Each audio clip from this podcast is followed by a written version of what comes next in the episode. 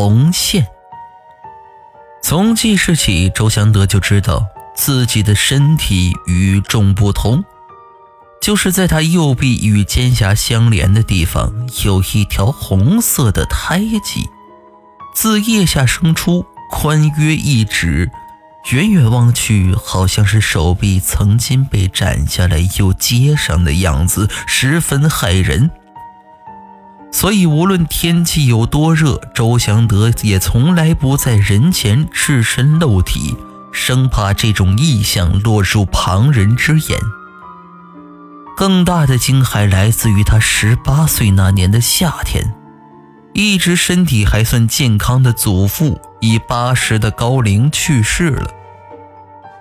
在陪着父亲为祖父换洗衣服的时候，周祥德清清楚楚地看见，在祖父的右臂上也有着一条和自己一模一样的深红色印记。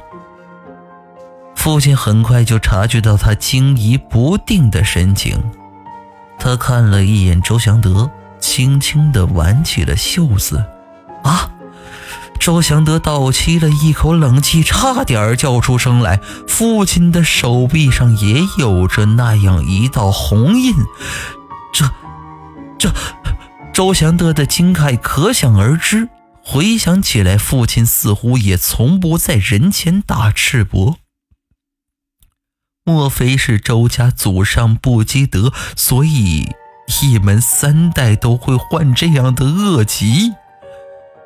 恰恰相反，父亲显然猜到了周祥德的心思，摇摇头：“这可是周家祖上行善积德才会有的印记呢。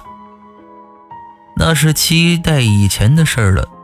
据传呢，周家先祖太公周明在继承家业后啊，第一次一个人去山东收账，回程途经河南，普入一境。”便发现呢，自己简直踏进了人间地狱。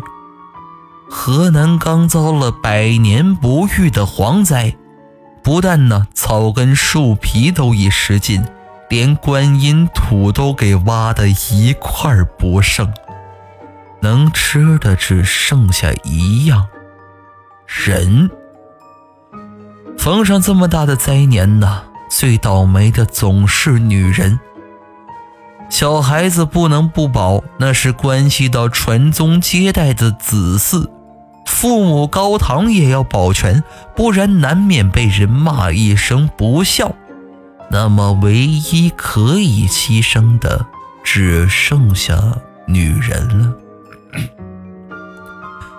一个个女人被绑到市场上，甚至她们还有了专门的名字——菜人。那些女人也不反抗，神色木然，跪坐在地上，等待着那可怕的一刻到来。他们的丈夫就守在旁边，等收了少的可怜的钱，再去交换救命的粮食。正值中午，周明腹中饥饿，便来到附近的十四中午餐。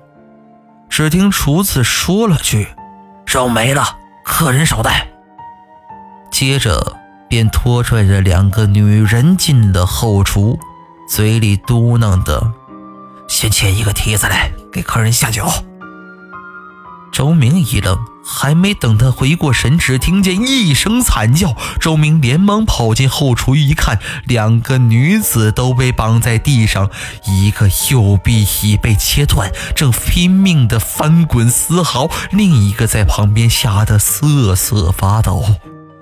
周明哪见过这种惨象，只觉得心中万分不忍。幸好刚收了账，身边还有多余的银两。连忙取出来交给店主，把两个女子赎了下来。一问，原来两人是妯娌，断臂的那个是嫂嫂孟氏，另一个是小姑李氏。孟氏伤势沉重，自知已是万死无生，只求速死。郑明咬了咬牙，让厨子一刀刺中了他的心口，让他安然而死。本来周明想要送李氏回家，李氏却哭着说：“即使回了家，也无非是再被多卖一次，横竖是个死字。”周明想想也觉得他说的有理，好人做到底，便将李氏带回了家乡。正好周明成亲六年，夫人一直未有身孕，李氏感念周明的相救之恩。自愿为妾，一年后便生了一个男孩，在他右臂赫然有着一道如刀斩之痕的红印，所以这是一条积德之印。父亲慢条斯理地放下了袖子，虽然看上去有点可怕，但我希望他能在邹家世世代代传下去，永世其昌。两年后，周祥德的新婚妻子生产了，在婴儿的小臂上果然也有着这样一道红印。看着妻子那惊恐的眼神，周祥德轻轻卷起了自己的袖子。